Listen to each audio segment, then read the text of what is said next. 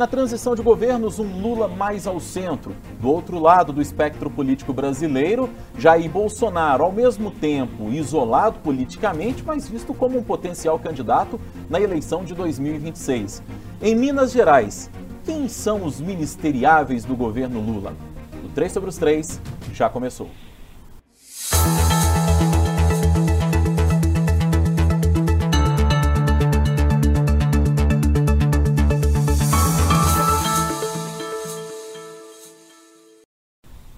E neste vetusto podcast, digamos assim, para parafrasear a Soraya Tronic, que foi candidata à presidência da República e usou essa expressão numa entrevista que concedeu a nós ainda no primeiro turno, o 3 sobre os 3 hoje numa composição um tanto quanto diferente, sim, diferente mesmo. E eu vou fazer as honras da casa chamando primeiro as damas. Hoje eu tenho aqui comigo Talita Marinho, âncora do Super N primeira edição, minha parceira de bancada, agora parceira de podcast também. Bem-vinda, Talita. Ei, Rodrigo, obrigada, obrigada também, Ricardo, e vou mandar um beijo pro papai Guilherme Braim, nosso Gibraim, que agora é papai, por isso não está aqui, né? É, exatamente. Nasceu Otto, filho do nosso companheiro Guilherme Ibrahim, para quem a gente manda um abraço aqui, efusivo, como diria um amigo nosso, para ele, para o Otto, para a Aline, a família que está unida e feliz nesse momento especial. E eu vou cumprimentar também nosso editor-chefe do Tempo Brasília, Ricardo Correia. Olá, Ricardo. Olá, Rodrigo, olá, Thalita, a todos os que nos acompanham. É um prazer mais uma vez participar, né? Mandando, claro, eh, um abraço ao Guilherme, dando as boas-vindas para a Thalita já que o Guilherme optou, né, Rodrigo, escolheu e definiu que o filho recém-nascido dele é mais importante que o nosso podcast, você veja bem, né? É, lamentável, né? Eu confesso para você, Ricardo, que eu esperava que o podcast fosse mais importante do que o Otto. Afinal é. de contas, a gente está falando de um serzinho que tem ali os seus 3, 4 quilos, 50, 55 centímetros, né? É. Esse podcast, e o podcast nasceu primeiro, né? Exatamente, é um filho mais velho, é mais robusto, é. eu diria, né? A julgar, inclusive, pela minha própria presença, é bem mais robusto, inclusive, né? É, o filho, o filho mais velho com diferença aí de alguns meses só, né? É. E não seria mal, imagina o Otto fazendo participação especial quando é. perguntado sobre as opiniões políticas, chorando, ficaria claro já para que lado seguiria, né? Exatamente, o choro, inclusive, na política recentemente seria algo muito, muito adequado, talvez, né, Ricardo? É. E fique claro que o filho mais velho está com ciúmes, né? Neste caso, do filho mais novo, mas que o Otto seja muito bem-vindo e que o Guilherme aproveite muito essa fase. Exatamente, temos certeza que vai aproveitar muito mesmo, porque é uma fase maravilhosa. Eu quero aproveitar para dizer para você que a gente está em otempo.com.br barra podcasts, você nos encontra também no YouTube de O Tempo, e você também pode nos encontrar nos agregadores de podcast para você que não quer ver as nossas carinhas, você quer apenas ouvir as nossas vozes, vai lá no seu agregador de podcast favorito, procure três sobre os três e você vai nos encontrar. Bom, vamos falar um pouquinho, minha gente, dessa transição de governo. E nós temos um cenário é, bastante curioso e foi até a, a, temática, Ricardo e Talita, da abertura dessa nossa edição, desse nosso episódio do podcast. Nós temos um Lula demonstrando uma disposição de caminhar mais ao centro, todas as sinalizações dele mostram uh, esse caminho temos do outro lado um presidente Jair Bolsonaro que literalmente se isolou depois da eleição porque não quis receber muita gente, não aparece mais uh, no, no, no Palácio do Planalto para trabalhar, tem estado mais recluso, falou muito pouco desde que perdeu a eleição, mas ao mesmo tempo já foi lembrado pelo presidente do partido dele, Valdemar da Costa Neto, é, para ser candidato à presidência da República em 2026. Para deixar primeiro as damas falarem, ela é presença nova hoje nesse nosso podcast. Ô Thalita, é, que tipo de avaliação que você faz? Vamos falar primeiro do Lula, propriamente dito, e dessas sinalizações que o Lula tem dado é, de que pretende fazer um governo, talvez no conceito de frente ampla, que foi algo que ele defendeu muito na campanha. Como é que você está vendo isso? Primeiro eu quero dizer, meninos, que se a gente ficou aí, é, todo mundo estava ansioso para saber como seria a escalação para a Copa do Mundo, né? Essa questão de quem vai compor aí a transição do governo Lula está mais esperada do que quem vai para a seleção brasileira, né? E acho que é isso, Rodrigo, assim, é um governo que vai mais para centro, muito diferente daquilo até, eu acho que, que hoje o PT e o Lula tentam talvez desvencilhar daquela esquerda mais extrema, que, que já tinha sido o partido que já fez esse papel é, nas outras eleições, de quando assumiu o poder exatamente para tentar ter um diálogo maior. E acho que de uma forma muito inteligente. A avaliação que eu faço é que de uma forma que é, traz aquilo que a política pede hoje, talvez tirando essa polarização para para o extremismo demais daquilo que se esperava do Lula e até por aquilo que era dito pela oposição Então vem um governo que tenta conversar, que talvez tenta baixar a guarda de uma certa forma, que escolhe os nomes com uma certa cautela, porque acho que até essa escolha desses nomes para a transição e dessa equipe que vai fazer parte é uma escolha muito cautelosa, tendo em vista o momento que a gente vive. Talvez numa outra situação isso já estaria definido, talvez até já pensado durante a campanha. É claro que esses nomes são trabalhados há muito tempo. Mas é, essa exposição dos nomes, essa discussão, ela vem com uma certa cautela. E acho que por isso, acho que porque sabe que é um governo que vai ser visto com muitos olhos, né, a muitos olhares, e que precisa ter calma e cuidado com aquilo que vai ser colocado, mais do que nunca, né? Nós estamos falando de um Brasil que está sendo vigiado aí, um Brasil que foi dividido. Em relação ao presidente Jair Bolsonaro, é, a avaliação que, que eu faço de momento, assim, ontem ele começou, né, o perfil dele nas redes sociais começou a postar fotos sem legendas, o que não é comum, é. e tendo, e do ponto de vista do marketing digital, não traz nem engajamento, teoricamente, né? Claro que as curtidas e comentários ali, mas sem uma legenda efetiva é, é uma coisa que, que desce o engajamento. Mas começou a postar algumas fotos. Seria um indício, talvez, de uma volta, né? De um, de um ressurgimento do presidente Jair Bolsonaro nas redes para começar a falar, talvez as lives que ele gosta de fazer. Eu não sei, eu acho que é mais uma mágoa, assim, sabe? Daquilo que ele passou e o jeito Bolsonaro que a gente conhece, né? Fala quando quer, dá opinião quando quer mas acho que ele foi segurado ali, teve a língua segurada por muita gente para que ele pudesse ficar mais calmo e mais cauteloso nesse momento. E ontem tinha expectativa, né? Nessa semana tinha expectativa do relatório aí das Forças Armadas sobre as urnas, que não comprovou como era esperado que teria fraude, mas é, algum, algumas coisas que pudessem ter passado. Mas quando ele começa a postar essas fotos nas redes sociais, exatamente nesse dia em que esse relatório pode ser solto ou esse relatório vai ser divulgado, Há mexe método. também. Há método. Mexe também com a cabecinha da, da população, né? As pessoas começam ali a, a, questionar, será que vai voltar hoje ou não? Então acho que assim, que eu acho que é cautela para os dois lados, o Rodrigo e Ricardo, cautela dos nomes que são escolhidos para a transição do governo Lula e cautela da forma como o presidente Jair Bolsonaro reaparece neste momento após essa derrota, num momento em que, claro, né, gente, os dois lados tinham certeza da vitória. Mas a gente vê que a direita é, saiu incontestável, assim, né? Foi a, a, a vitória é incontestável, mas saiu um tanto quanto machucada, né? A gente vê pelos movimentos que fazem aí. Quando você fala de cautela, eu me lembro de um ditado que obviamente não é da sua época, porque Ricardo e eu somos notavelmente e notadamente mais velhos que você, de que cautela e caldo de galinha não fazem mal a ninguém. Principalmente caldo de galinha, porque é muito gostoso, inclusive, né? Diga-se é, de passagem, né? É, muito. Mas como isso aqui não é um programa de culinária, né?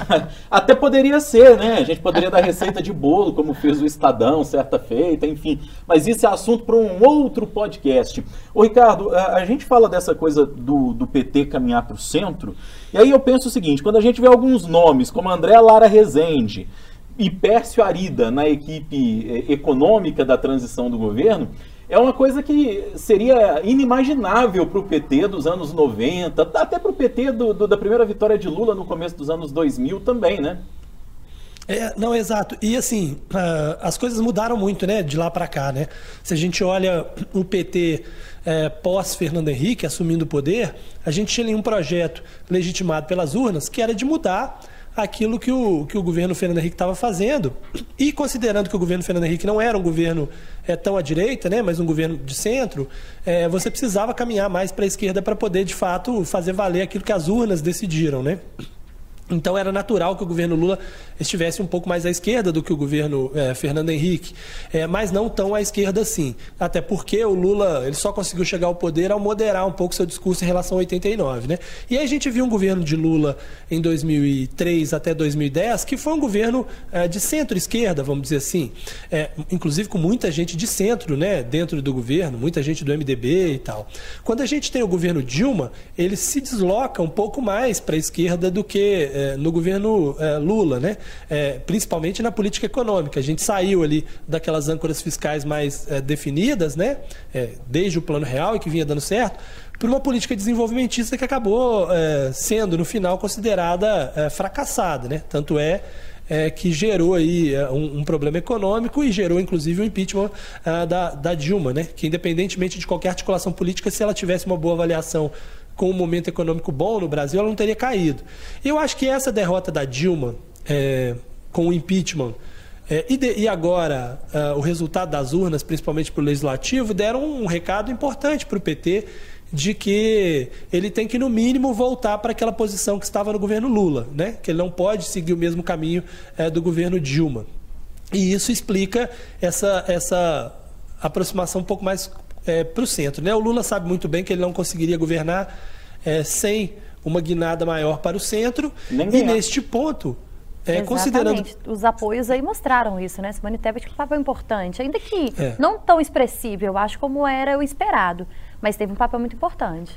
É, não, e aí é, você, uma maneira de você fazer esse deslocamento é justamente você buscar aqueles, aquelas figuras que têm uma relevância do ponto de vista de, de atenção é, da direita, mas que não são essa direita que está com Bolsonaro, né? E aí você volta àquele grupo que estava ao centro no governo Fernando Henrique, que é o caso de Pércio Arida e André Lara Rezende. Ainda não, não temos certeza de como é que vai caminhar esse governo nesse aspecto, né? Eu acho que quando a gente olha a transição, o ponto que a gente tem mais dúvidas é exatamente o ponto econômico, porque foram escolhidos quatro nomes, dois ortodoxos, é, Pércio Arida e André Lara Rezende, ainda que André Lara Rezende tenha se deslocado um pouquinho mais é, do ponto da, da, plena ortodoxia, que tem Persuarida, por exemplo, mas você tem dois nomes mais heterodoxos, que são o Nelson Barbosa, que inclusive foi do governo Dilma, né, e o Guilherme Melo, que foi o quem construiu o projeto de economia do governo, da campanha de Fernando Haddad.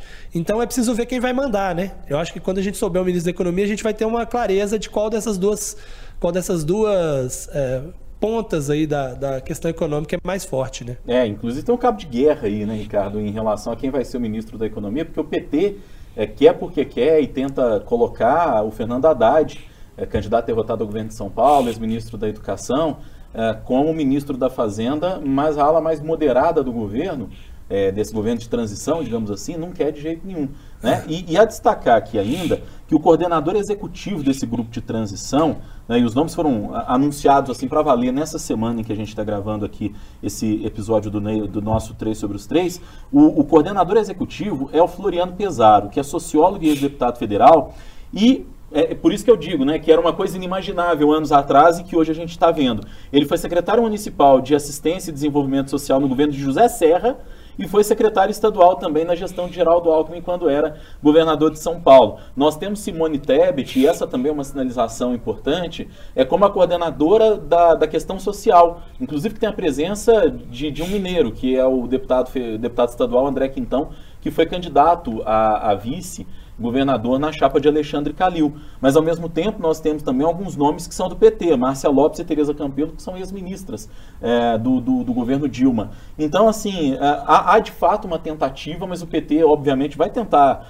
prevalecer de alguma maneira que seja. É, tentar se, se, se sobressair de alguma maneira que seja, porque isso é, inclusive, da natureza do próprio Partido dos Trabalhadores, né? É, mas eu acho, assim, é, a gente já falou sobre isso na Rádio Super, né, Rodrigo e Ricardo, sobre a força do Lula em relação ao PT. A gente sabe que o nome do presidente eleito ele é maior do que o nome do PT, né? E isso ficou muito claro é, é, é, agora, principalmente nessa eleição. Tanto e que era o único que tinha condição de fato de vencer Sim, Bolsonaro, como de fato venceu. Exatamente. E aí a gente vê a derrota da Haddad, por exemplo, enfim. Mas quando a gente fala sobre esses nomes que chegam, e como o Rodrigo disse, era uma coisa inimaginável há algum tempo, a gente percebe que o PT, peraí, ele consegue chegar a arredar o pé um pouquinho para dar espaço para outras pessoas, para construir um governo de fato forte e que precisa desmistificar essa questão de que é um governo que vai ser igual ao que já passou, aquele que já ficou tantos anos no poder, etc e tal. Mas quando a gente vê é, é, que, que o nome do, do, do, presidente eleito, de fato, é aquele que se concretiza como o nome mais forte,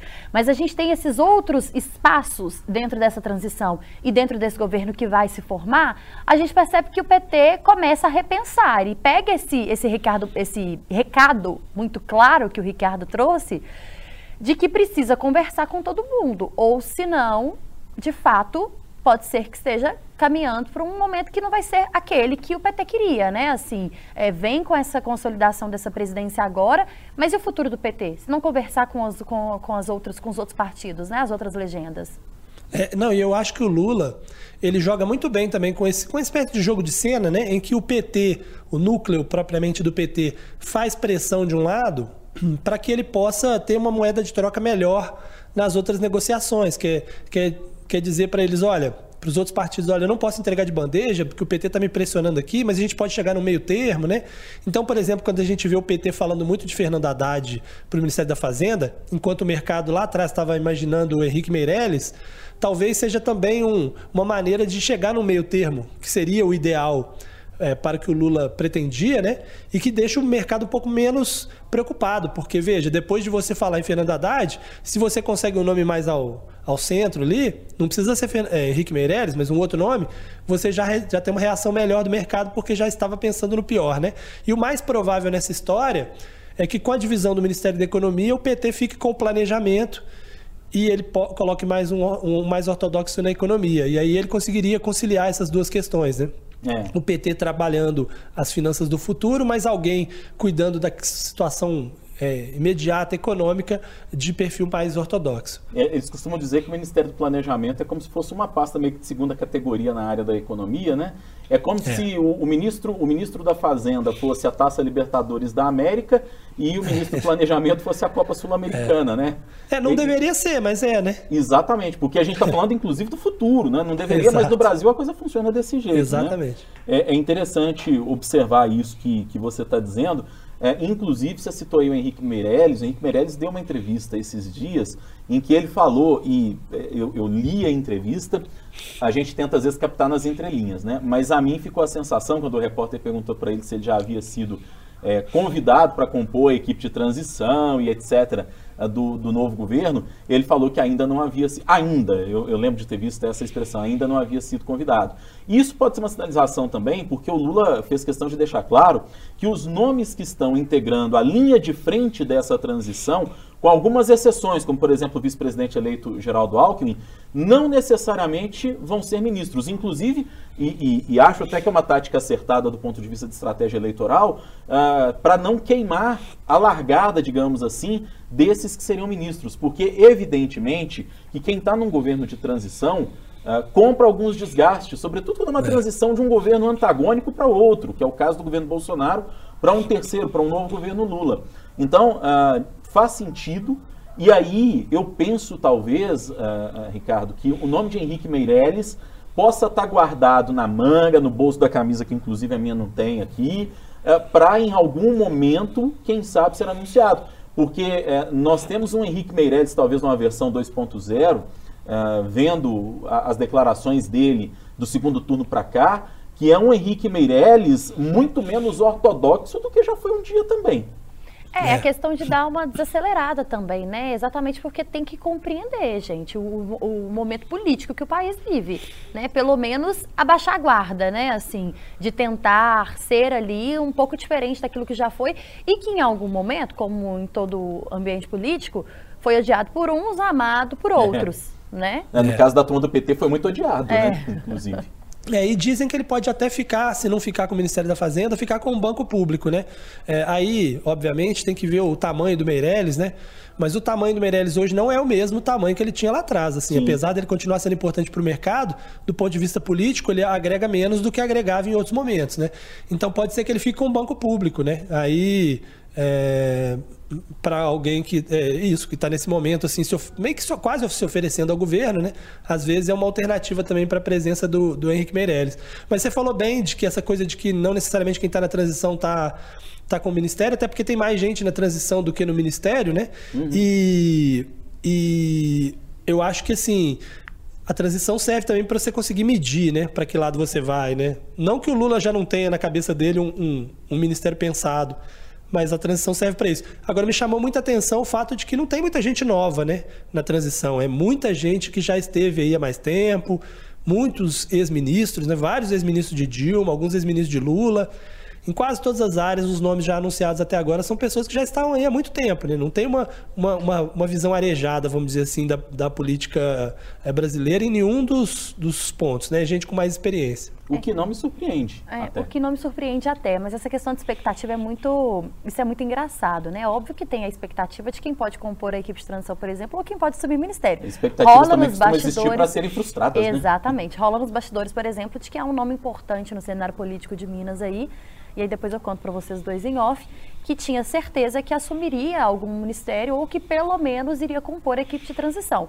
E que foi deixado de escanteio. Mas foi um nome muito importante até para essa vantagem aí consolidada do presidente eleito aqui no estado. Isso aí é igual conclave, quando vai escolher um papa, né? O favorito entra papa e sai cardeal. E aquele é. que é assim, é um sujeito que ninguém lembrava. Isso aconteceu no último conclave da Igreja Católica, né? As pessoas, pelo menos o mundo, o mundo aqui fora, ninguém pensava que um argentino pudesse virar papa, virou papa, né? E é um papa, inclusive, carismático pra caramba, diga-se de passagem, né?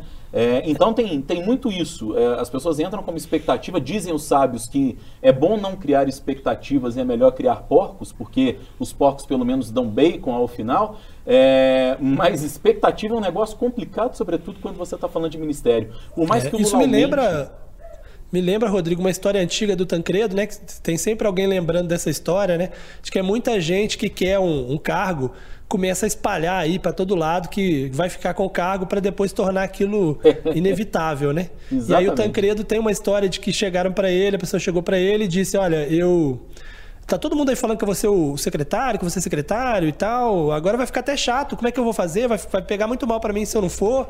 E aí o Tancredo diz: não, faz o seguinte, diz que eu te convidei e você não aceitou. eu acho isso que é quase isso, né? aconteceu, né? quase aconteceu para escolha de chapa vice aqui em Minas, hein? É. Exatamente. um dia a gente vai falar sobre isso. É. Eu queria também aproveitar e falar agora é, da, da questão Lula e relações institucionais. E a gente vai falar agora efetivamente dos três poderes. A gente já falou aqui do executivo e vamos falar um pouco para começar do, do legislativo, né? Nessa semana nós vimos o Lula se reunir é, com sorrisos abertos, inclusive, com o presidente da Câmara, Arthur Lira, Sim, sim, Arthur Lira. Aquele que até ontem estava com Bolsonaro para o que der e vier. Né? E também com Rodrigo Pacheco, que esse sim já vinha mantendo ali uma relação talvez de um pouco maior de proximidade. Moderada, né? É, uma, é muito dois. a figura do Pacheco, inclusive, sim. né? Essa figura mais moderada, ele se coloca muito, a, a retórica a narrativa dele passa muito por aí. Mas eu vi uma declaração muito interessante do Alberto Lage, que foi chefe de gabinete do Alexandre Calil, o explosivo Alberto Lage, né? Que ele falou aqui, é, eu achei interessante, eu até pesquei essa declaração no Twitter dele aqui. No mesmo dia, Lira aos afagos com Lula. A bancada do PSD em Minas Gerais confraternizando com o professor Matheus, que é o vice-governador eleito de Romeu Zema. Esqueçam a Copa do Mundo. O governismo é a verdadeira paixão nacional. Acho que Alberto Lage conseguiu fazer, meu caro Ricardo Corrêa, uma leitura bastante fidedigna, né? É, a julgar pelas fotos com sorrisos, pelas recepções calorosas, o Centrão já, já realmente encampou, talvez, a ideia de um governo Lula. Ah, com certeza. No caso específico do PSD, né? Vai estar no governo de São Paulo, vai estar no governo de Minas, vai estar no governo federal, vai estar em todo lado. Quer dizer, Novo MDB. não ganhou grandes eleições, né? Mas garantiu grandes espaços, né, sem dúvida nenhuma. Mas me chama a atenção o seguinte, são, são duas situações diferentes, né, a da Câmara e a do Senado. Né?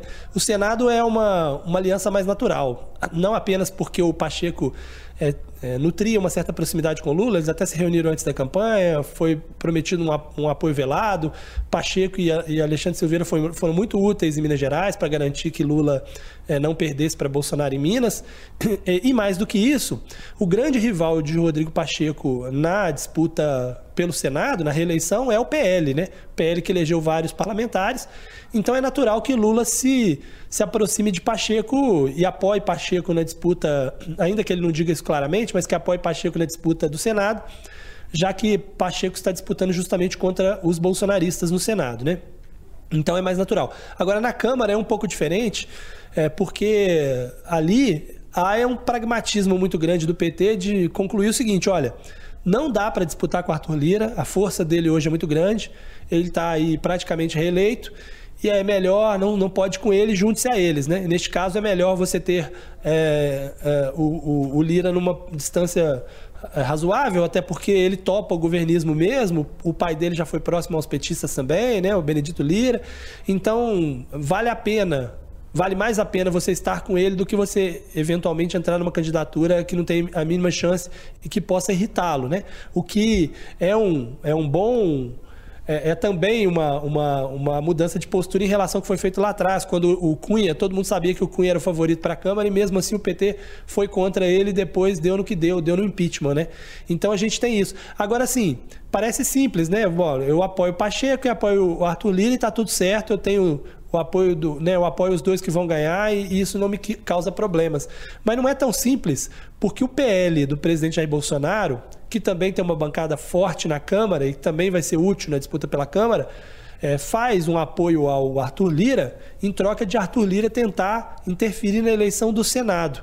Ou seja, é, o PT tem que apoiar os dois, mas o PL pressiona o Lira para, olha, eu apoio você, mas você tem que atrapalhar o Pacheco lá no Senado. Então, assim, é, né, o PT está numa, num, num, lugar assim desconfortável nesse aspecto. Porque se o PL resolve ter candidato na Câmara e divide o Centrão, aí a situação já não é tão óbvia para uma vitória do, do Lira, sim. E por outro lado, se ele apoia o Lira em troca de uma interferência no Senado, a eleição do Pacheco também não é tão óbvia assim, né? Então você tem que apostar na canoa certa, né? É, e um pé em cada canoa costuma ser um problema, né? É. A gente já viu isso em algumas situações. Você citou aqui o pai do Arthur Lira, é, tem até uma declaração dele que está na edição do jornal Tempo dessa, dessa quinta-feira, que é muito interessante. Benedito Lira, pai do Arthur Lira, é prefeito de Barra de São Miguel, que é uma cidade da região isso. metropolitana de Maceió. E aí, é, aliás, uma lindíssima cidade, tem uma praia maravilhosa lá em Barra de São Miguel, saudades das minhas férias, inclusive. É, férias que, inclusive, do Ricardo estão quase chegando, né? É, Exatamente. É, é Hoje é meu último podcast antes das férias, viu? Já ah, que você tá. falou, vou ressaltar mais uma vez, sempre bom lembrar. É, mas você não viu um e-mail lá dizendo que você tem. Eu acho que você tem uma repórter nova que você precisa treiná-la aí por mais uns dias, é. né? Que vai chegar e tal. Acho que foi, foi adiada a sua férias. Foram adiadas não sei do que você está falando. É, e também não importa, assim, a, o negócio hoje é tecnologia, né, gente? A pandemia ensinou isso, né, Rodrigo? Então, de onde você estiver, meu caro Ricardo Correia, Exato. você vai trabalhar. Na semana Podem passada me esperar, viu? Podem me esperar. Podem esperar aí na hora que vocês vão ver. É, eu senti um ar de, eu deboche. diria, exato, de deboche por parte é. de Ricardo Corrêa. Mas voltando às vacas frias, que na verdade não são tão frias assim, a declaração do Benedito Lira foi a seguinte: ele, Arthur Lira, era um aliado. Aí, notem isso. Era um aliado de Bolsonaro. A própria fala já. Aí depois ele corrigiu. Ele falou: é um aliado de Bolsonaro como presidente da Câmara. Isso ajudou muito o município aqui. Eu sou prefeito, nós ficamos com ele. Terminou a eleição? Acabou. Vamos pensar no futuro. São as palavras de Benedito Lira. É, é o ditado, Thalita. Aliás, hoje eu estou cheio de ditados é, e frases de efeito por aqui. É, e quase nenhum eu conheço pela minha idade, né? Diferença Isso. Esfregue na nossa cara a sua, a sua juventude, inclusive. Juventude. É, ela faz questão, né? Quando não sou eu que cito, ela mesma faz isso. É, mas é um ditado: rei morto, rei posto. Pois é, e assim, gente, é, a gente vê isso aqui no nosso terreiro, né? No nosso terreno, em Minas Gerais. O governador reeleito Romeu Zema, que no dia do segundo turno, ainda que confiante, né, de que Bolsonaro seria reeleito, foi fazer a sua, a sua votação lá, exercer o seu direito de cidadão, afinal de contas ele também vota, e aí ele fez uma postagem, ganhe quem né, a população escolher, eu vou lutar por Minas Gerais, muito diferente daquele governador que três ou quatro dias antes estava é, em, em, em Teoflotone, cidade onde eu e o Rodrigo estivemos para entrevistar o presidente Jair Bolsonaro, é, em cima de uma, uma de uma caminhonete, é. né, pedindo votos para o presidente Jair Bolsonaro. Então, três dias após esse episódio, está lá votando no segundo turno eh, e quando sai da urna faz essa postagem. É aquilo, né, gente? Os apoios bem, mas é preciso governar. E governar, certamente, com um, um uma oposição tão ferrenha e tão colocada assim, como foi essa na questão da campanha do, do governador Romeu Zema para com o presidente eleito Lula, é, seria muito pior para Minas Gerais. E ter essa relação tão exacerbada assim não seria bom para ninguém. Nenhum dos, dois, gente, nenhum dos dois é bobo, Thalita. Nenhum dos dois, exatamente. Assim, e, e essa é a pura e verdadeira política, né, gente? É isso, assim. É, é, são os lados opostos, as posições que você ocupa, mas você sabe que você precisa governar. Quando eu digo que nenhum dos dois é bobo, é pelo seguinte. O governador Zema sabe que precisa fazer um segundo mandato com mais entrega se ele quiser nacionalizar de fato o nome dele e disputar a presidência da República. Uh, e, e, o presidente Lula sabe que se quiser fazer um mandato interessante e se quiser construir sucessão para ele em 2026, porque já falou é, que pretende ter um mandato só, ele precisa ter entregas em Minas Gerais também, porque afinal de contas é o segundo maior colégio eleitoral do Brasil. Deu a ele, mesmo que apertada, uma vitória que refletiu o resultado apertado das urnas, sempre com aquela velha história bairrista, e somos sim bairristas, de Minas ser a síntese do Brasil.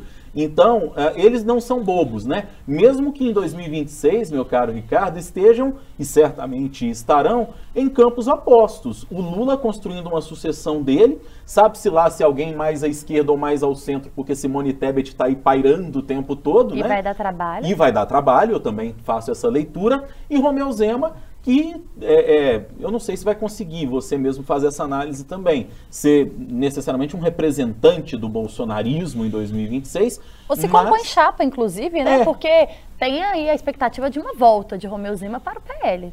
Pois é, há essa possibilidade. Você sabe até que isso é curioso, né? Porque assim, o Zema trabalhava com a ideia de que pudesse ser um sucessor de Bolsonaro. A gente mesmo já falou aqui, eu já falei várias vezes que eu acho muito improvável que ele consiga ganhar esse espaço até porque ele não é um bolsonarista raiz e, e o bolsonarismo ele exige uma fidelidade canina, né? Quem não for 100% fiel não serve, e aí nesse ponto o Zema não entraria. Mas ele negociando a ida para o PL, num momento em que o PL já anunciou seu candidato para 2026, também é uma situação estranha, né? Porque uma coisa é você falar, não, temos aí opções, o Zema pode ser uma opção, venha para o PL, a gente vê o que, que acontece. O, presidente do PL já anunciou, né, que é, é, é, Jair Bolsonaro é o candidato do partido em 2026, né? Aliás, até sobre isso especificamente, acho. É, não estou querendo aqui dar aula para o Valdemar Costa Neto, porque certamente conhece muito mais de política do que nós, né? Não por acaso está aí esses anos todos, mesmo com tudo que enfrentou, mesmo tendo sido preso, condenado, continua mandando num partido político enorme, né? Mas você no dia seguinte, poucos dias depois da eleição, lançar um candidato para 2026 é colocar um alvo na testa dele, né? Se, se Bolsonaro estava tentando, de alguma maneira, achar uma saída de composição para evitar problemas judiciais, para evitar vinganças do governo que assume, quando você crava que ele é o candidato em 2026, você naturalmente pega todos os possíveis aliados Sim. e afasta eles, e você pega o governo que está no poder e, diga, e, e que, que, vai dizer, olha, é, precisamos eliminá-lo logo para que ele não seja candidato em 2026. Mas é, Valdemar Costa Neto deve estar sabendo o que está fazendo. Não, é, pode, eu... inclusive, estar tá escolhendo Bolsonaro como nome para manter ali a unidade dentro do partido, porque ele precisa, nesse momento, que os bolsonaristas não é, é, saiam do PL, até porque né, é, nesse momento é preciso dessa, dessa força do bolsonarismo, mas que lá na frente ele possa optar por outro caminho. Né? Mas vocês sabem que, que não me surpreende assim essa fala, até porque, infelizmente,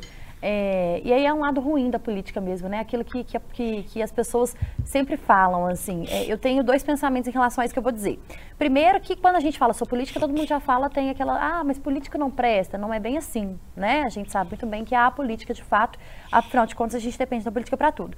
Mas na política tem uma coisa que não vale muito, que é a palavra né? A é. política não é aquela questão de que a palavra dita ela não volta atrás, muito pelo contrário. Então eu acho que até para assumir uma posição que o próprio presidente não assume, de vir e dar as caras e falar e se pronunciar, a questão aí é de falar, olha, peraí, ele está vivo sim. Não está morto, é. como todo mundo está colocando. Ele é o nosso candidato. Mas, gente, a gente sabe que a política muda com uma semana. O que não vai mudar com anos. quatro é. anos, pelo amor de Deus, né? Isso pode não se manter. Pode se manter? Sim, pode se manter a, a, a, direita, inclusive, precisa se reconstruir agora. Isso ficou muito claro também para eles, né? É, não faz sentido o resultado, ou não faria sentido o resultado, como eles contestam. É, em Minas, por exemplo, o que a gente viu, é, grande parte apoiado pelo presidente Jair Bolsonaro sendo eleito no, no Senado, ao governo, deputados que fizeram história e tendo a derrota ainda em segundo turno aqui. Mas a palavra na política não é uma palavra aquela palavra, né, que a gente brinca, que não é, que não volta atrás, a palavra dada, o compromisso que não precisa ser assinado, falou, tá pronto e nunca mais isso volta atrás.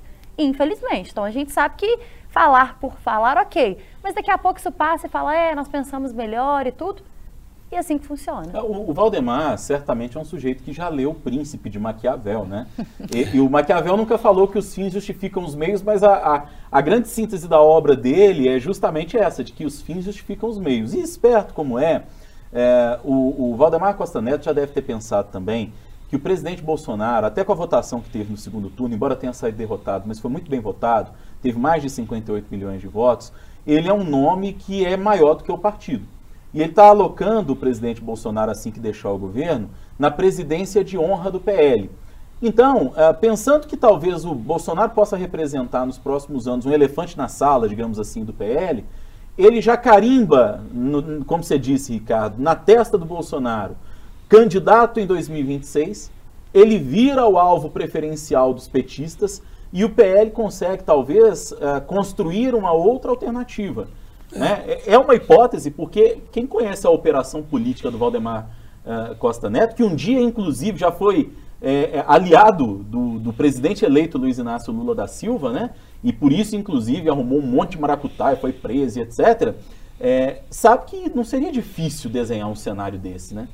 É, é, porque assim, se você. Uma coisa é certa, você pode até não conseguir vencer em 2026 com o Bolsonaro mas você não consegue construir uma alternativa de direita é, se alijando do Bolsonaro nesse momento. Né? O Bolsonaro representa a direita, e aí é isso. Pode ser que em algum momento, neste meio do caminho, você tenha um Bolsonaro inviabilizado, é, juridicamente inviabilizado, né? tendo que, sei lá, sair do país ou ser condenado, algo assim.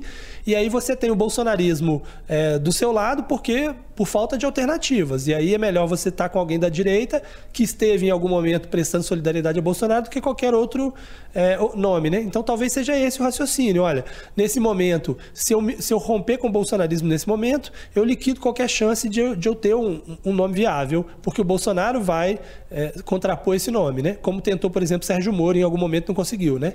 E aí, mais adiante, é, por é, é, falta de opção, esse bolsonarismo terá que, que estar comigo é, por, porque não haverá como construir outra alternativa.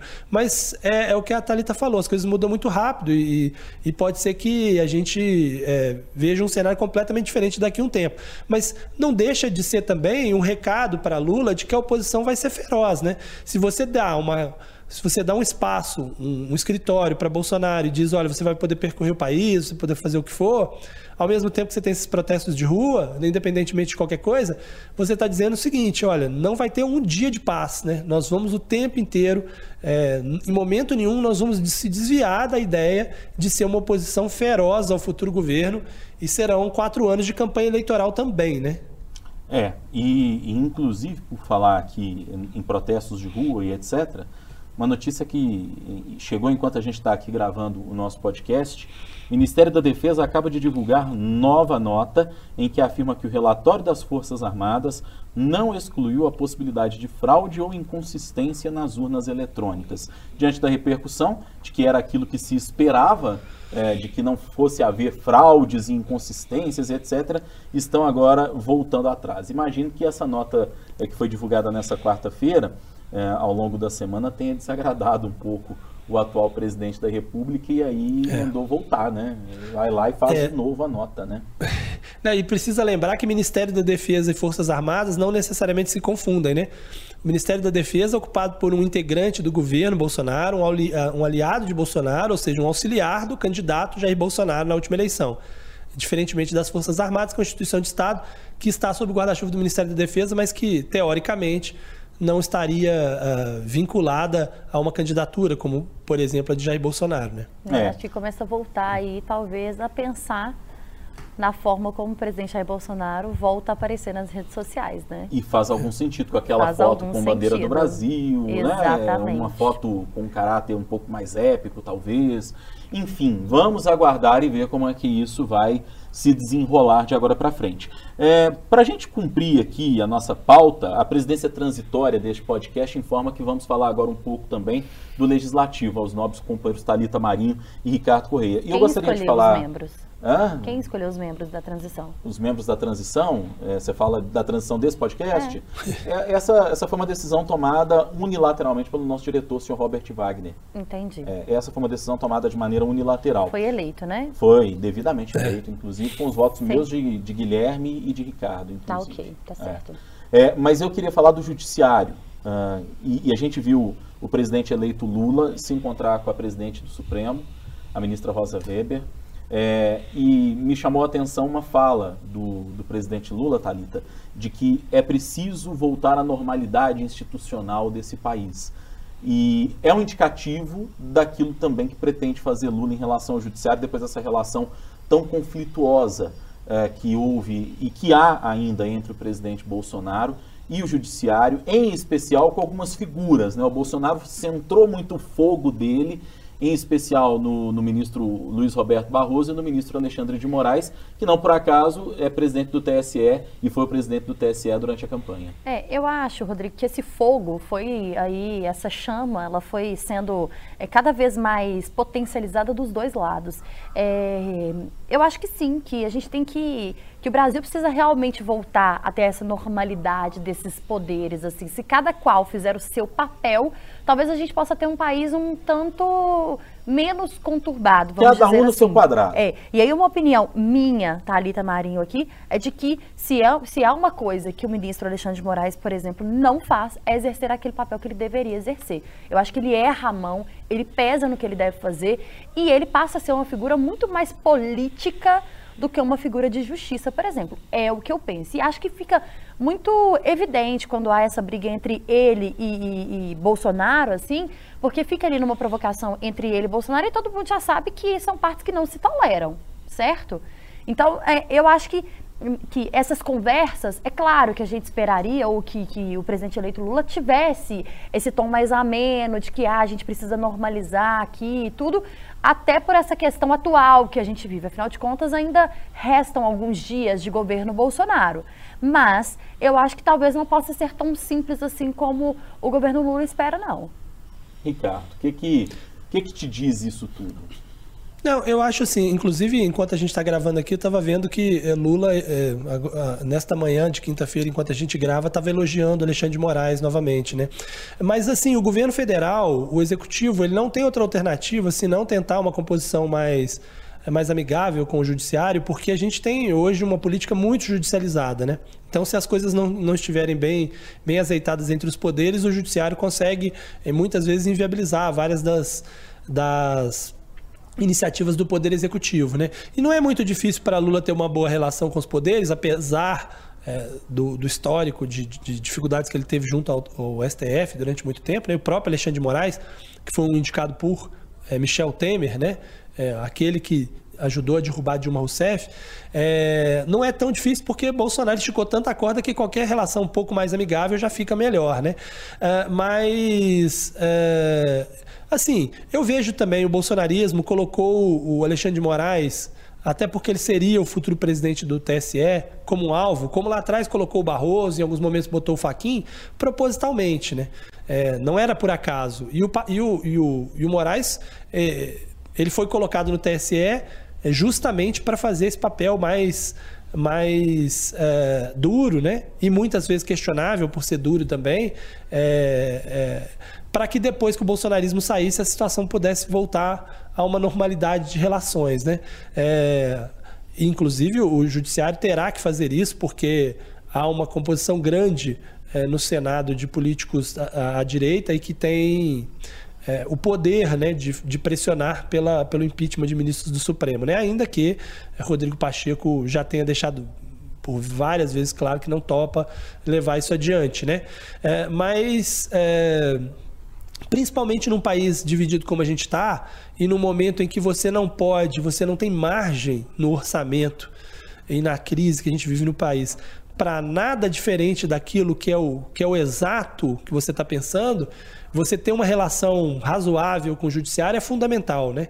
Porque se você faz uma PEC, por exemplo, para poder mudar alguma coisa é, e, o, e, o, Supremo considera que ela é inconstitucional, ou se você faz uma MP e o Supremo considera que ela é inconstitucional, você já inviabiliza completamente o governo. Então, se não há alternativa a Lula, se não se aproximar do Supremo, inclusive engolindo o fato de que os ministros do Supremo foram responsáveis também por ele ter passado 580 dias na cadeia, né? Porque assim, as pessoas lembram muito que o Supremo soltou o Lula, mas não lembram que o Supremo também prendeu o Lula, né? Porque foi uma decisão do próprio Supremo Tribunal Federal, naquele habeas corpus, pedido pela defesa, que permitiu que a prisão fosse executada logo em seguida. Então, se o Lula saiu da cadeia, ele também ficou 580 dias na superintendência da Polícia Federal por conta dos ministros do Supremo, inclusive vários dos que estão por lá, né? a própria Rosa Weber, é, Barroso e vários outros ministros é, que votaram contra ele. É, ministros que foram, em, em, muitos casos, indicados por ele ou pela presidente é. Dilma Rousseff, né? É, em muitas oportunidades e que, como você bem lembrou, é, permitiram que ele passasse esse tempo preso, né? E, e, é boa e oportuna essa lembrança que o mesmo Supremo que ah, é, considerou o juiz Sérgio Moro suspeito para julgar esses casos, né, ou não suspeito, suspeito em, em, algumas situações, ou que não era a vara adequada, a vara de Curitiba, é, para que a Justiça Federal é, julgasse. A incompetência e depois a suspeição, né? As duas coisas. Né? Exatamente, exatamente. É, é, o mesmo Supremo que uh, depois, que, que o soltou, é o, mesmo, é o mesmo Supremo que o manteve realmente detido. Você falou aqui, Ricardo, e, e esse é um assunto que eu acho que a gente precisa tocar nele também, é, sobre essa boa relação que acho que é algo fundamental, que os poderes sejam independentes, mas que sejam minimamente harmônicos, né, que encontrem se harmonia. Se respeitem, né, pelo menos. Que se respeitem, porque afinal de contas, é, digamos que o país não pode parar em função da guerra que existe de um para com o outro, enfim. E, e a gente não pode pessoalizar as relações, como de certa forma o, o presidente Bolsonaro fez ao longo de, de muito tempo. Mas o Lula já está buscando essa composição também e essa proximidade com o Supremo, pensando na PEC da transição que é essa PEC que o Lula está tentando fazer valer já antes até de ser eleito. Então a gente diz até que ele já parece o presidente da República de fato, que o Bolsonaro é. anda meio sumido, e ele está é, articulando muito fortemente com o Congresso essa questão da PEC da transição, que é a PEC que funciona como uma licença para gastar, né, desconsiderando, digamos assim, o teto de gastos ainda da gestão do presidente Michel Temer, que, diga-se de passagem, esse mesmo teto de gastos que já foi é, mexido várias vezes, inclusive pelo próprio presidente Jair Bolsonaro, para caber um gastozinho extra daqui, outro gasto extra dali, né, um gasto extra colar, inclusive pensando até na eleição de 2022. É, essa foi uma opção feita é, de, de tentar já uma PEC de cara e não uma medida provisória, inclusive para que se evitasse um entrave judicial, para que se evitasse questionamento judicial por parte da oposição para que o governo possa gastar mais em 2023 e o Lula possa cumprir as promessas de campanha que fez. Ah, o, o, Auxílio Brasil vai voltar a se chamar Bolsa Família de 600 reais, mais 150 por criança de 6 anos na família, o aumento real do salário mínimo, enfim, uma sorte de outras coisas que o presidente eleito ah, prometeu. Essa PEC da transição, Ricardo, tem aí um balcão de apostas em relação ao valor que ela pode representar de gastos. Né? É, nós ouvimos nessa quinta-feira o, o, líder do PT na Câmara, o deputado Reginaldo Lopes, que é aqui de Minas Gerais, ele disse para a gente que vai ficar entre 105 e 130.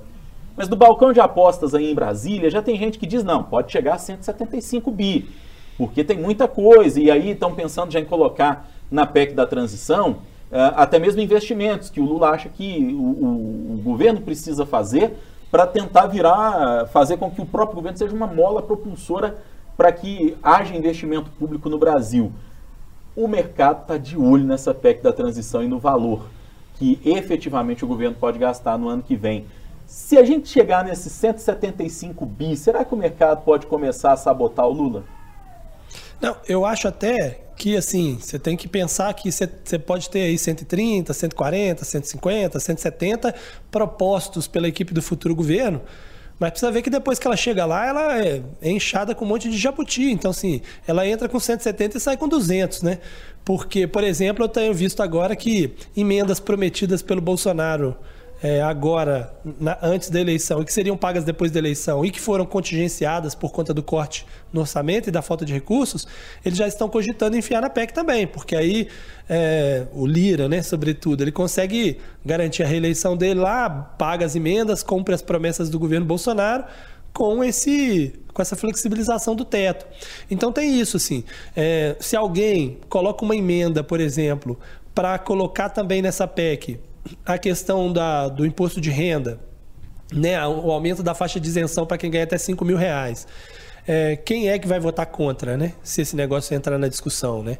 Quem é que vai votar contra? Então isso aí já gera mais um pouquinho é, de recurso. É, é, isso, quando você abre o caminho, se você abre uma PEC e diz, olha, a gente pode tirar algumas coisas do teto aqui, gente, que não tem problema, viu? É só a gente estabelecer aqui nessa PEC que o que tiver aqui não entra no teto você abre um caminho que pode ser de 200, de 250, de quantos forem, né? Mas é, é o que você falou, se essa PEC é, gerar uma, uma explosão é, de gastos de dinheiro público acima do normal, o que a gente tem como contrapartida é a inflação mais alta, né? porque a moeda vale menos, você tem uma, uma moeda estrangeira valendo muito mais, porque você tem muito mais dinheiro colocado, você tem desconfiança sobre o pagamento das dívidas do Brasil, então você tem juros necessariamente tendo que ser mais altos para que os investimentos não fujam do país e a consequência disso é crise econômica em geral, né? É, até se a gente olha a campanha do Lula para o que está sendo feito agora, né, já há uma mudança, porque lá atrás a defesa era de que não deveria haver teto. Agora a defesa é de que algumas coisas podem ficar fora do teto, como de fato ficaram no governo é, de Jair Bolsonaro. A PEC dos precatórios foi exatamente para isso, foi uhum. idêntica. É, para exatamente a mesma coisa, né? E é curioso porque a gente está falando de um teto de gastos que é questionável e questionado, né, pelo futuro governo, mas que foi construído lá também, né, no governo Temer com o Henrique Meirelles, né? E, e aí você você é contra o teto de gastos, mas o cara que criou o teto de gastos é um dos que ajudou a criar o teto de gastos é um dos favoritos para assumir o ministério, no mínimo incoerente, né? É, tem uma coisa aí que é preciso que, que eu acho que é preciso ser dita, é que o teto de gastos ele foi criado de uma maneira talvez uh, que esquecesse que o Brasil é um país que tem um problema social gravíssimo. Existia na época que foi criado, ainda no governo do presidente Temer, e continuou existindo agora e foi piorado esse, esse problema social com o advento da pandemia. Então, uh, eu ouvi, nós ouvimos do, do, deputado Reginaldo Lopes e acho que faz sentido esse pensamento de que é preciso encontrar uma âncora fiscal para evitar, de fato, que os gastos públicos cresçam de maneira desordenada, é, mas sem perder de vista que gastos sociais são ainda, digamos assim, um mal necessário, entre aspas, num país como o Brasil. E o teto de gastos não pensou muito nessa questão social quando foi criado no, no, governo Temer. As pessoas não se preocuparam com aquilo. Não, é, o gasto com a educação e com a saúde não pode ultrapassar o, o crescimento dos limites da inflação. Mas, gente, é num país que tem carências de saúde, educação, de renda, inclusive, né? não por acaso a gente está discutindo aí um auxílio, um Bolsa Família cada vez mais robusto, é preciso que se pense isso. E é preciso que o teto, um, um teto de gastos, né? uma nova âncora fiscal, vamos chamar assim, converse com a realidade do país, porque de fato, da maneira que foi pensado esse teto de gastos ainda no governo Temer, ele não conversou com as necessidades do país daquela época e muito menos converse, uh, uh, muito menos conversa com as necessidades do país de hoje. É, mais, mais do que isso, é, nós precisamos pensar numa âncora fiscal que não precisa ser modificada pelo governo que chega, de jeitinho daqui, jeitinho dali, faz uma PEC daqui, uma medida provisória dali, porque aí é quebra de contrato, sai da previsibilidade, que é um problema histórico no Brasil, segurança jurídica para que as pessoas possam fazer as coisas e etc. E então, aí ela deixa de ser uma âncora, né, Rodrigo? Porque exato. a âncora é justamente para deixar o negócio parado, né? Se ela puder mudar a qualquer momento, ela deixa de ser uma âncora fiscal. Exatamente. Thalita e eu somos âncoras, inclusive por ofício, né? Talvez a gente. Nossa. Você gostou da piada, eu tenho certeza, né? é, né? Mas essa coisa é. do, do crescimento desordenado é como se fosse, digamos, o Marco Túlio, que é marido da Talita, vai ao mercado e fala assim: Benzinho, é, eu vou ali fazer uma compra porque acabou o arroz e acabou o feijão. Aí ele volta do supermercado com arroz e com feijão que ele havia prometido comprar, mas ele resolve comprar uma cervejinha, ele resolve comprar uma picanha, para fazer até uma comparação com, com o mantra de campanha do presidente eleito, né, da picanha e da cerveja que vão estar de volta. Ele faz também uma compra de um salmão para fazer no fim de semana um jantar especial para chamar Rodrigo Freitas e Ricardo Corrêa na casa é, da Thalita. Já estou né? contando com isso. É, inclusive Correto. contamos com isso, diga-se de passagem. E, e, aí simplesmente não dá para ficar gastando mais. A conta que seria, digamos, do arroz e do feijão, é, que seria talvez ali 25 reais, vamos colocar, 30 reais, essa conta virá cento e tantos, considerando, nem cento e tantos, né? Se a gente for pensar na cerveja, na picanha e no salmão que você, obviamente, vai nos oferecer brevemente. O ICAT está saindo de férias, a gente aguarda convites. É, eu tenho duas questões para dizer. Primeiro, que de fato ele não respeita as questões fiscais quando o assunto é compra, porque ele sempre vai buscar um arroz, mas volta com o supermercado eu inteiro. Eu esse exemplo porque eu já conheço segundo, a sua realidade. Segundo, que você está vivendo num mundo muito ideal, né, Ricardo? Arroz, feijão a 25 reais, salmão, picanha é. e cerveja a 150. Me é. conta onde é isso aí Arroz e feijão tá a 25 é algo factível, sim. É, depende. Eu faço as compras um quilo, da né? casa. Tá depende da quantidade de arroz, arroz um quilo de feijão. e é. terceiro, que vocês já estão mais que convidados e está tudo certo. Por favor, cozinhe lá em casa que você vai fazer as honras da casa. Ficaremos jubilosos e engalanados em festa, inclusive, como diria um amigo nosso. Bom, nós estamos caminhando já aqui para o final deste. Eu sempre gosto de usar essa expressão, porque eu acho uma palavra bonita, deste vetusto podcast. A Thalita vai se lembrar de quando entrevistamos Soraya Tronic, o Ricardo também, e o nosso Guilherme Ibrahim, que certamente está na nossa escuta ou nos assistindo, vai se lembrar disso também. Mas eu queria fazer aqui um banco. É o mínimo, né? É o mínimo, né, Rodrigo? É. A gente Depois espera de que pelo fazer menos escolhas, ele né, assista, Ricardo? ele ouça, né? E assista, É, exato. ele já não veio. Até porque- pro Otto ir acostumando com a nossa voz, né? É, porque, gente, o meu retorno caiu aqui, deixa eu colocá-lo no lugar, porque senão eu não vou conseguir ouvir o Ricardo Corrêa, porque a gente aqui, a gente tá gravando, mas é como se fosse ao vivo. O retorno cai e a gente conta e não tem problema não. É porque para ouvir, para quem tá só nos ouvindo, para escutar o Ricardo, gente, eu preciso ter um fonezinho no ouvido aqui, porque o Ricardo tá lá é, na, na auspiciosa, visionária e modernista Brasília, né? É, mas o, o que eu, o que eu falava é que a gente espera que o Guilherme esteja nos ouvindo, porque Afinal de contas, gente, o que é ouvir um podcast de uma hora e pouco para alguém que dormiu talvez meia hora ou 40 minutos durante a É. noite porque está com um filho pequeno? É, eu quero Tem uma boa tá... oportunidade, né? É, Pra, pra assistir, né? exato. Fica ouvindo enquanto tá acordado até de madrugada. Exatamente. É, é o a famosa frase de Ricardo Corrêa que se, se, se tornou célebre neste podcast, né? Calça de veludo, complete aí, Ricardo. Ou bumbum de fora, né? É exatamente isso. Um abraço de novo para você, Guilherme. Mas antes de encerrar aqui esse nosso bate-papo, tem um outro assunto que eu acho que a gente precisa tocar, que é um Banco Mineiro de Apostas, né? E a gente já fez essa pergunta. Eu, eu conversei com, com alguém que está próximo do grupo de transição aqui pelo WhatsApp, e aí fiz uma pergunta, né? É, vamos ter ministro mineiro? Quem se aposta? Aí essa figura me respondeu: é mais fácil você descobrir quem vai ser o próximo Papa do que saber o que está na cabeça do Lula, porque o Lula não está querendo falar. E acho que o Lula levou muito, muito a sério essa coisa de é, quem está na transição não necessariamente vai ser ministro e está caladinho ali para evitar desgaste, talvez até, para aquela coisa do sujeito que entra ministro e sai simplesmente um membro da transição. Mas em Minas, nós temos alguns nomes que estão sendo levantados, tidos e havidos como eventuais ministeriáveis.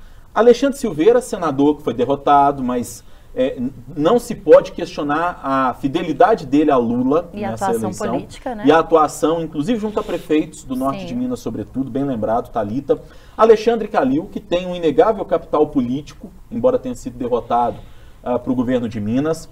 Reginaldo Lopes, que é um petista histórico, que abriu mão de ser candidato ao Senado com uma eleição que estava é, é, muito favorável a ele, talvez. E muito encaminhada. É. André Janones, que fez um barulho, continua fazendo, um tremendo barulho nas redes sociais durante a campanha do Lula e que rivalizou com o bolsonarismo. E André Quintão, que integra o time de transição e que é um petista histórico, que tem identidade com o social é, e que foi candidato a vice de Alexandre Calil. Eu falei aqui cinco nomes. Faltou alguém, Thalita, na sua, na sua visão? Não, acho que não. A gente até brincava aqui sobre a Dilma, né? Estar aí já enterrada, derrotada, Eu nem talvez. tô considerando a Dilma como mineira, viu? Mas acho que não, viu, o, o Rodrigo? E eu apostaria aí em André Quintão e talvez ah, Reginaldo Lopes. Eu acho que o Janones vai ser até uma estratégia política, assim. Ele precisa rivalizar com o Nicolas, né, gente? Precisa ter alguém para gritar à altura do Nicolas. Então acho que eles não perderiam o espaço do Janones para deixá-lo, é, para deixá-lo assumindo um ministério, talvez. O Janones É, já agora, falou Rodrigo, isso. você falou em cinco nomes, é só para Silveira, é, Reginaldo, Quintão, Janones, e mais quem? Quem seria o, Calil. qua- o E quinto? Calil. E Calil, é. Pois é, então, desses todos, o que eu acho que tem mais chance é o Reginaldo. Porque durante toda a trajetória ele sempre foi cons- considerado é, um nome provável. Falava-se muito, inclusive, do Ministério da Educação, né? Sim. Depois começaram a falar um pouco da Simone, e aí ficou o que a Simone queria, e aí ficou uma dúvida, mas eu acho que o Reginaldo tem mais chance do que outros nesse aspecto, né? O Quintão, apesar de ter ido para a transição, como ele está na área, justamente a área que a Simone escolheu, que seria essa, essa área de cidadania, né, que é o desenvolvimento social, é mais provável hoje que a Simone fique com esse ministério, porque se ela escolheu essa área eh, e ela vai ter o ministério, o ministério natural para ela seria esse, né? E aí o André Quintão, como está sem mandato, poderia ficar com uma secretaria dentro desse ministério, que eu acho que para ele também, diante do, do, do tamanho político dele no ponto de vista nacional, seria bem razoável, né? Eu, eu até ouvi isso de, de uma pessoa próxima a ele, de que, olha, não, é provável vai ficar com, com uma secretaria, e se ficar com uma secretaria, ok. Então, assim, eu acho que o Reginaldo tem mais chance. O Silveira é, tem que ver, porque assim, ele foi muito útil, de fato, para o Lula em Minas, ele e o Pacheco, mas o Lula apoiando o Pacheco para o Senado, teoricamente, já está paga a dívida dele com o Pacheco, né? E o, e o Silveira, ele está completamente ligado ao Pacheco, né? Ele foi inclusive diretor lá institucional lá no, no, no Senado, né? E se ele tivesse sido eleito para o Senado, seria mais óbvio, porque abriria espaço para um petista no Senado, se ele ficasse com o ministério. Mas como ele perdeu, é, se enfraqueceu um pouquinho essa possibilidade. Mas depende um pouco dessa negociação de Pacheco é, e, e, Lula. Pode ser sim que, que Silveira fique com o ministério, mas ele pode ficar também com, com uma com uma estatal ou com né, uma é autarquia, né? Ele foi do DENIT, né? Exato. Porque não poderia novamente. E aí eu acho que não, eu não sei se eu vejo espaço para que fique Calil e Silveira também, né? É. A minha aposta é que talvez o Alexandre Silveira ele fique aí como uma estatal, uma autarquia, um departamento desse, porque é, inclusive é, já foi, como você bem lembrou aí, Ricardo, uh, integrante do, do DENIT durante o, o governo Lula, foi, foi o, chefe, né, o comandante nacional do, do DENIT. O Calil, para mim, está cada vez mais claro que ele não desistiu de ser governador. E ele já deu as dicas, né, de que achou, nas palavras dele, até achei um barato, né, com aquele jeitão Calil de ser, é, ser candidato a governador. E o cenário daqui a quatro anos é diferente, né, embora o governador Zema vá tentar certamente fazer um sucessor o, o, cenário se anuncia como um cenário diferente, porque não tem mais a figura de Romeu Zema disputando, e o mineiro não é muito afeito a essa coisa de ir no voto que o fulano ou que o cicrano é, indica. O próprio governador Zema sabe disso, que fez, moveu céus e terras para eleger Marcelo Aro e não conseguiu, moveu céus e terras para eleger o presidente Bolsonaro aqui em Minas e também não conseguiu, embora tenha quase empatado o jogo. É, André Janones, para mim, ele e eu concordo muito com essa leitura da Thalita, e o próprio Janones falou isso, é, ele, ele vai ser mais útil para o Lula fazendo barulho na Câmara dos Deputados, até porque é, eu acho que não tem ninguém que consiga rivalizar minimamente com a turma mais barulhenta do bolsonarismo no PT, é, do que. E, e, o Janones, embora não seja do PT, ele consegue fazer esse contraponto. O André Quintão, eu penso que vai ter algum cargo bom dentro de um ministério, talvez um vice-ministro, né? Quando dizem aí o secretário executivo é o equivalente a vice-ministro, é. para poder explicar para o nosso ouvinte e para o nosso telespectador.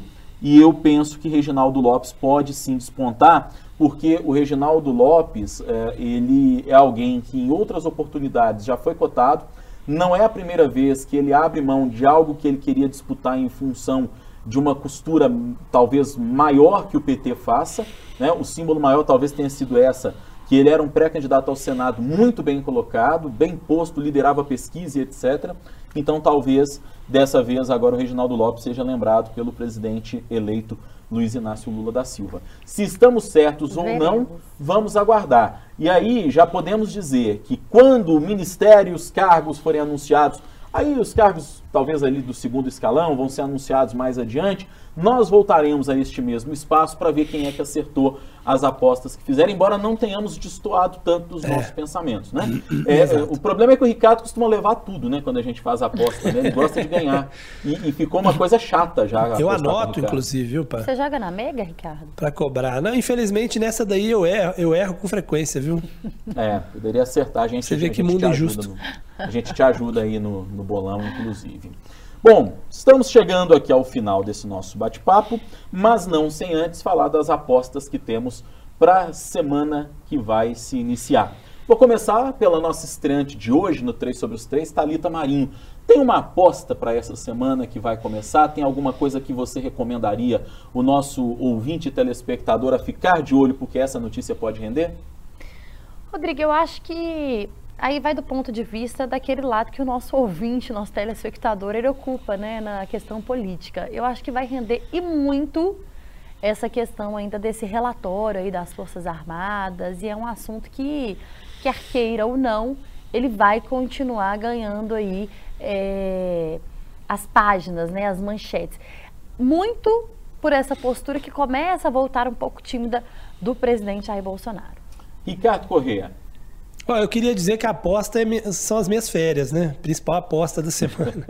Mas eu vou apostar em outra viagem, que é a viagem do presidente eleito Lula à COP27, né? Ele viaja segunda-feira para participar da cúpula do clima, então vai ser a primeira oportunidade de Lula fazer uma uma diplomacia com outros países, né? Muito aguardada essa visita dele lá, inclusive com a possibilidade de anúncio é, do primeiro-ministro, né? No caso, que pode ser a, prim a, a primeira é, entre vários ministros do seu governo, né?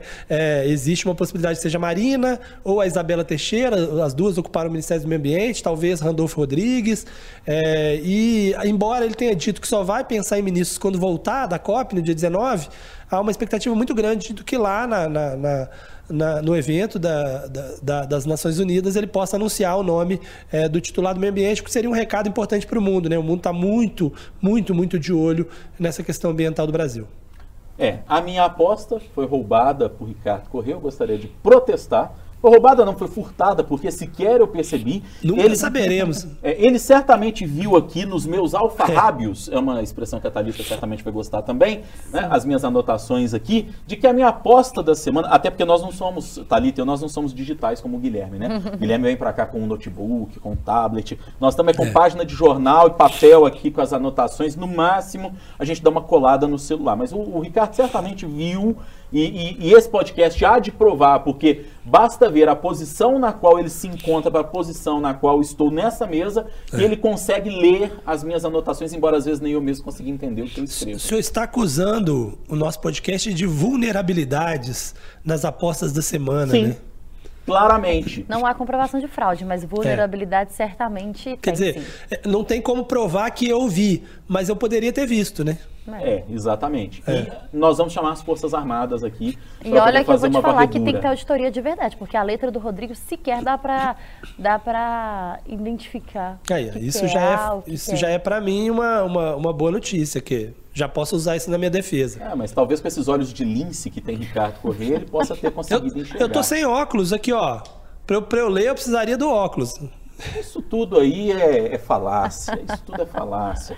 Nosso Ricardo Corrêa enxerga além, eu diria. É. Ele Tem uma coisa além. que eu quero apostar também. Aposte. Na volta de Ricardo Corrêa das férias, que eu sei que vão durar aí pelo menos dois ou três meses, mas no ano que vem, oh, que a nossa viagem a Brasília para conhecer de perto a nossa redação lá na capital federal. Combinado, Ricardo? Olha, combinado. Já, já fiz o convite algumas vezes, né? O pessoal até falou aí da possibilidade de um churrasco aqui no, no, no Parque da Cidade. Tem até umas churrasqueiras públicas pra gente fazer esse churrasco aqui em Brasília, além é. de conhecer a redação, viu? Pronto, Pronto, convenceu. Vamos na semana que vem. Falta, falta apenas ver um Semana Guimarães. que vem tem que ser antes da quinta-feira, hein? Tá, que ele vai viajar. Falta apenas o Verão Guimarães aceitar, inclusive, essa, essa proposta de viagem minha e de Thalita Marinho é. até Brasília. Mas como eu dizia, a minha aposta também fica em torno desse anúncio de ministro, né, no entorno do Lula, as pessoas apostam que é, é, até o dia 15 é, é, era a primeira aposta de que ele anunciaria ministro. É, eu não sei se ainda o ministro da Economia. Há uma grande inquietação é, no mercado para saber quem vai ser o ministro da Economia. E aí sim, eu volto ao começo deste podcast que parece fumaça branca, né? quase um conclave quando se escolhe o ministro da Economia ou da Fazenda, como queiram, porque o Ministério da, da Economia certamente vai ser desmembrado em mais pastas, mas é uma sinalização importante que o mercado aguarda. Né? É isso. Bom, acho que podemos ir embora, né? Tá tudo dito por aqui. É, eu gostaria de fazer um brinde aqui à presença de Talita Marinho. Brindamos aqui, Ricardo. Com a nossa caneca do 3 sobre os 3, que eu mostro neste exato momento para quem está nos acompanhando em vídeo. Vou mostrar direito, senão o pessoal vai brigar. Toda vez que eu falo que vou mostrar alguma coisa na Dá câmera. Viradinha. Aí, ó. Aí. Eu falo, eu falo que vou mostrar alguma coisa na câmera e aquilo não aparece de jeito nenhum porque eu tiro logo do foco da câmera e o Aloysio e o Cris ficam bravos comigo por causa disso. Mas enfim, acho que está tudo dito. Ricardo Correia, ótimas férias para você. Esperamos que as suas férias de sete dias sejam muito proveitosas. Eu que agradeço, e inclusive você falando das apostas, mandando eu apostar na Mega Sena, eu vou cogitar essa hipótese de apostar na Mega Sena, e aí se tudo der errado, né, se eu não ganhar na Mega Sena, eu volto depois de 20 dias para a gente continuar o podcast. É, há uma inconsistência numérica entre os sete dias que eu citei e os 20 dias levantados e ditos, tidos e havidos por Ricardo Correia. Um abraço para você, bom descanso. É quase a questão do orçamento que a gente falava, né? é, exatamente. Talita Marinho, minha companheira de bancada, âncora da Rádio Super. Prazer ter você com a gente aqui pela primeira vez no 3 sobre Oi, 3. gente, que delícia participar, viu? Me convidem mais vezes porque eu volto, podem ter certeza disso. E foi muito bom poder discutir com vocês aqui de um jeito, de um jeito mais descontraído, né? Daquele que a gente tenta... Sair do quadrado. É, sair do nosso quadrado, né? É, é muito bom trocar figurinhas aqui com vocês, que eu aprendo todos os dias, Ricardo Correia e Rodrigo Freitas, e falta o Guilherme, claro. mas tenho certeza que ele está lá com o Otto neste momento nos ouvindo. É isso aí. Anunciamos aqui que durante as férias do Ricardo Corrêa a gente vai fazer um revezamento entre Talita Marinho e Marina Schettini, que são duas qualificadíssimas companheiras para nos ajudar nessa tarefa de analisar o cenário político. A você que ficou com a gente, super obrigado. E na próxima semana tem mais 3 sobre os 3. Tchau.